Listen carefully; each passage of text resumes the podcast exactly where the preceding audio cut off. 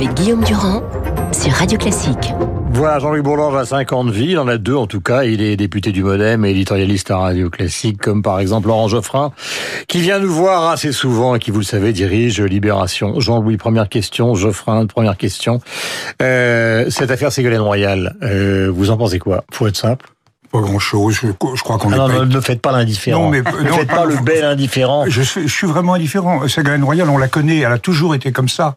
Elle a toujours euh, euh, joué sa carte personnelle très fortement, sans, sans aucun, sans aucun égard pour personne. Jusqu'il y a quelques mois, elle était macronienne parce qu'elle pensait que elle, aurait eu un rebond de carrière euh, chez Emmanuel Macron, soit comme membre du gouvernement, soit comme commissaire européen. Ça n'a pas marché. Elle a tiré, elle a tiré le rideau. C'est, c'est pas étonnant. mais c'était à peu près tout ce que vous combattez dans le domaine de la politique. En oui, mais moi, j'ai jamais été, j'ai jamais été tenté par Ségolène Royal. Oui, j'ai pas dit le contraire. Je veux dire politiquement. mais ça veut dire quoi? C'est-à-dire que c'est quelqu'un qui est un personnage sans foi ni loi, ou c'est au fond euh, la juste mesure de ce qu'est la politique en termes de rapport de force? Non, je crois qu'elle est quand même euh, euh un peu, un peu atypique. En tout cas, c'est ce qu'on appelle un idéal type, c'est-à-dire une appropriation caricaturale des propriétés de l'objet. euh, vous avez dit que j'étais un intellectuel, vous voyez. Heureusement, vous êtes venu même avec deux pains au chocolat. Euh, ça peut être aussi une expression du féminisme, euh, d'une certaine manière. Oui, tout le monde lui tombe dessus. Moi, j'ai tendance à la défendre. D'abord, elle a des qualités que, que beaucoup d'hommes politiques n'ont pas. Euh, c'est qu'elle elle a une, elle interprète l'opinion très bien. Hmm.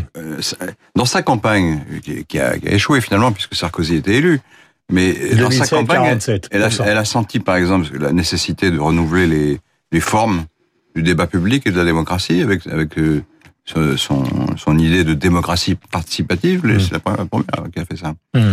Et, euh, et, et, et, de la même manière, pour une femme qui se présentait du côté gauche, elle a senti qu'il fallait, il y avait un besoin aussi de fermeté, d'autorité dans certains domaines. Mais c'est pas ce qui se joue aujourd'hui, parce que personne ne lui reproche cette campagne-là. Là, ce qu'on lui reproche. Non, non, mais je, je voulais mettre en lumière quelques qualités. On ne parle que de ses défauts, mais elle a des qualités. rien fait, contrairement à Rocard. Oui. Et, dans un premier temps, d'être, euh, oh, bonjour, cher maître, et dans un deuxième temps, euh, quelle horreur, vous faites n'importe quoi. C'est quand même pas exactement pareil. Bon, c'est vrai qu'elle a, changé d'avis un peu rapidement, c'est vrai. Elle a le sens de l'occasion. Et vous êtes d'un mesuré, mon cher Geoffroy. Alors vous avez un journal qui parfois est un brûlot. C'est quand même bizarre. Mais non, parce que tout le monde la critique, donc j'ai tendance à la défendre. Et, et, et le, je pense qu'elle a compris que une chose que peu de gens ont compris, on a comprise, euh, c'est que euh, Macron, euh, certes, euh, garde 20% des voix, mm-hmm mais qui a un espace entre un espace politique, j'entends, entre Macron hum. et euh, le reste de la gauche, les écolos et, et la France insoumise, qui est un, un espace en jachère. Mmh. Où, il, y a, il peut y avoir 15-20% des gens qui sont de perplexes, qui savent pas très bien pour qui voter, etc. Mmh. Et donc, elle, elle, je pense qu'elle s'est rendue compte de ça et qu'il y a une possibilité à ce moment-là de mobiliser ces gens-là. Jean-Louis, c'est ce qu'elle cherche. C'est ce qu'elle veut faire à terme. C'est ce qu'elle cherche. en tout cas, sur le passé, ce qui m'avait paru frappant, moi j'avais, je me rappelle très bien sa campagne, j'avais euh, admiré, j'avais même écrit un euh, Bravo l'artiste, des articles dans, dans l'expansion, pendant la, la période où elle a émergé de rien. Elle était sous-ministre de Mitterrand, s'occupant des enfants à l'école, euh, pas du tout. Elle a, elle s'est imposée à des gens, excusez-moi, comme Strauss-Kahn, comme Fabius, de façon extraordinaire. Et quand elle est arrivée, c'est-à-dire à la fin de l'année, euh, juste avant l'échéance le, mhm. euh, de, de 2007, là, elle s'est complètement effondrée elle n'a pas su tenir un discours euh, euh, de, de, femme d'État. Hmm. Elle a commencé à faire des déclarations bizarres sur la Chine, la justice, etc., sur euh, hmm. la Palestine. Elle était en temps pour les Palestiniens. On va dire Bourlange, quelle qualité intellectuelle, mais non, mais ça, ça, me dit, non mais ça, ça, non pas du tout parce que c'est vraiment très fort. Mais ça me, ça me confirme dans l'idée que très souvent les grands politiques sont très très bons dans ce qu'il y a de plus difficile, c'est-à-dire s'imposer, et sont assez mauvais dans ce qu'il y a de plus facile, c'est-à-dire tenir des propos mhm. raisonnables euh, sur l'avenir. Et je crois que là, elle n'a pas trouvé son réglage. Est-ce qu'elle mhm. l'a trouvé mieux maintenant? Non. Les, les, extraits que vous avez cités tout à l'heure sont d'une violence à l'égard d'Emmanuel Macron tout à fait excessive. Quand on est ambassadeur, enfin, il y a, ou alors elle a vraiment voulu se faire vider, et, et comme comme le suggère euh, Guillaume Tabar, euh, ça lui fait effectivement un, un tremplin. Euh, question à tous les deux, évidemment. On écoutait tout à l'heure avec le président de la commission des finances, qui disait on est totalement trompé dans cette affaire de retraite parce que de toute façon on est obligé à un moment ou à un autre de venir à H-Pivot et puis on n'a pas le moindre chiffre. Alors le texte va être voté, enfin va être admis ou en tout cas accepté en Conseil des ministres et puis on veut nous présenter au Parlement pour une discussion parlementaire et vous êtes parlementaire, Jean-Louis, un texte, il n'y aura pas un chiffre dans le texte. Est-ce que ça vous paraît normal, Laurent? Non. Ah, Je, je dis pas que c'est simple. Parce que c'est effectivement un dossier d'une complexité affreuse que même ceux qui l'ont. Il faut rappeler à tout le monde hein, que euh, les retraites et la santé, c'est les deux pôles qui coûtent le plus cher à l'État, c'est-à-dire à nous. Euh, Certes, donc s'il n'y a pas un chiffre, c'est quand même ennuyeux. Non, mais il n'y a pas de chiffre. Il n'y a pas non plus les simulations. C'est-à-dire qu'on sait toujours pas qui gagne et qui perd. Hmm. Parce que euh, il n'y a pas que des perdants, mais enfin il n'y a pas que des gagnants. Donc on, on aimerait savoir qui sont ceux qui ont Hmm.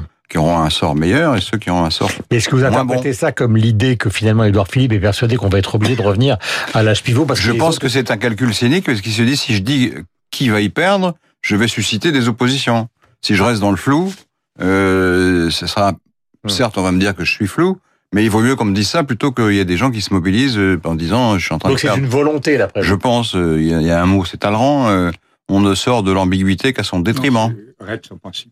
C'est principe. C'est-à-dire, Il faut Alors, jamais euh, venir le matin avec Bourlange. Oui, oui, non, mais il a raison, c'est Hein, c'est sauf sur De toute façon, Tintin, c'est toujours c'est l'un ou l'autre. Talleyrand, hein. c'est d'expliquer jamais. Je reviens au même.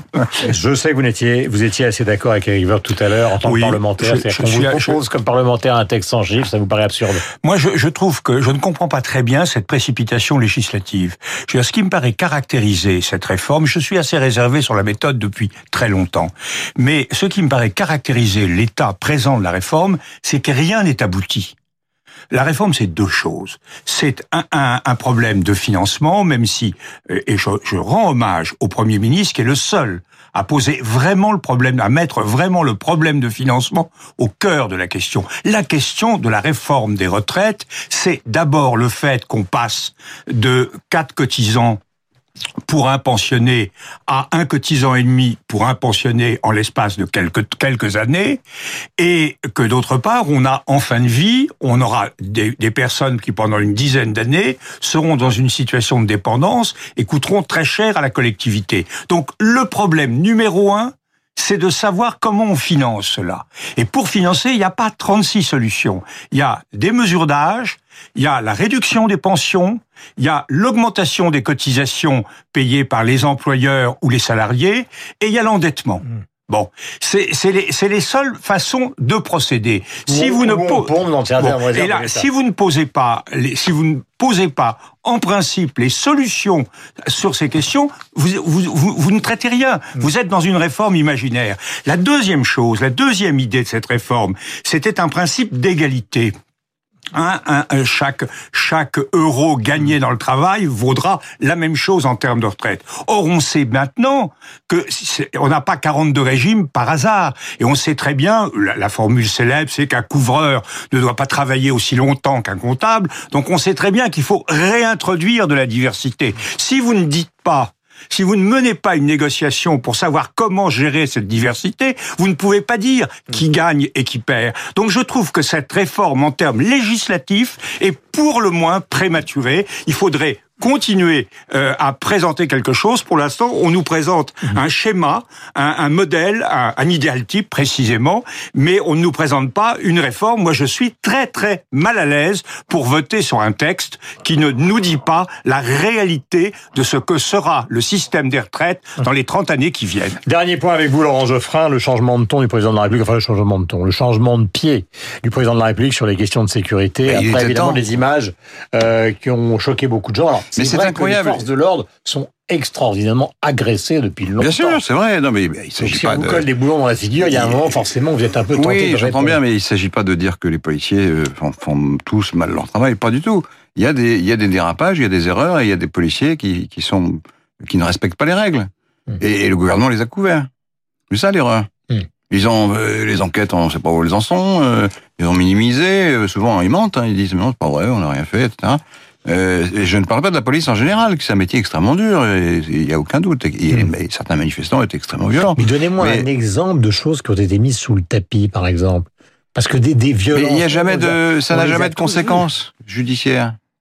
Vous avez, des- il y a des gens qui ont été tués, il y a des gens qui ont, qui ont, euh, qui ont été blessés. Ben, il y a eu des morts quand même. Il y a eu deux morts dans les manifestations. Enfin, pardon, un, une dans les manifestations, une dame qui était à sa fenêtre, Hmm. et, et, et il y a un monsieur qui s'est noyé. Euh, alors après, on discute. Il faut, on peut pas juger comme ça sans, sans dossier. Mais quand même, c'est. Et il a fallu que ce soit un, qu'il y ait un incident grave, gravissime d'ailleurs, parce que le, le pauvre garçon est mort que ce soit un livreur qui, au cours d'un- contrôle routier, ça, c'est-à-dire ça arrive, truc qui arrive tous les jours, pour que les gens se disent, pour que l'opinion se dise, alors ça peut m'arriver à moi aussi. Mais on est arrivé à un système en France où les manifestants, oui, il y en a qui me le disent, ils ont peur d'aller manifester. Vous trouvez ça normal?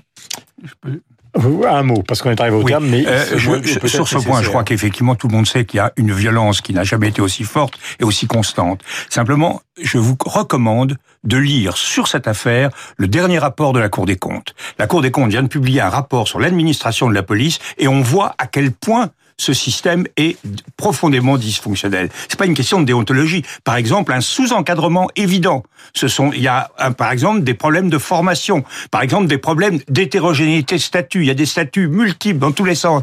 C'est un, c'est une sorte de, de radioscopie de, de, la, de, de la situation de police qui est absolument pas polémique, bien entendu, comme fait la Cour des comptes, mais qui là dessine un vrai chemin de réforme. Merci mille fois à tous les deux. Nous recevions ce matin le cardinal de Retz et Talleyrand.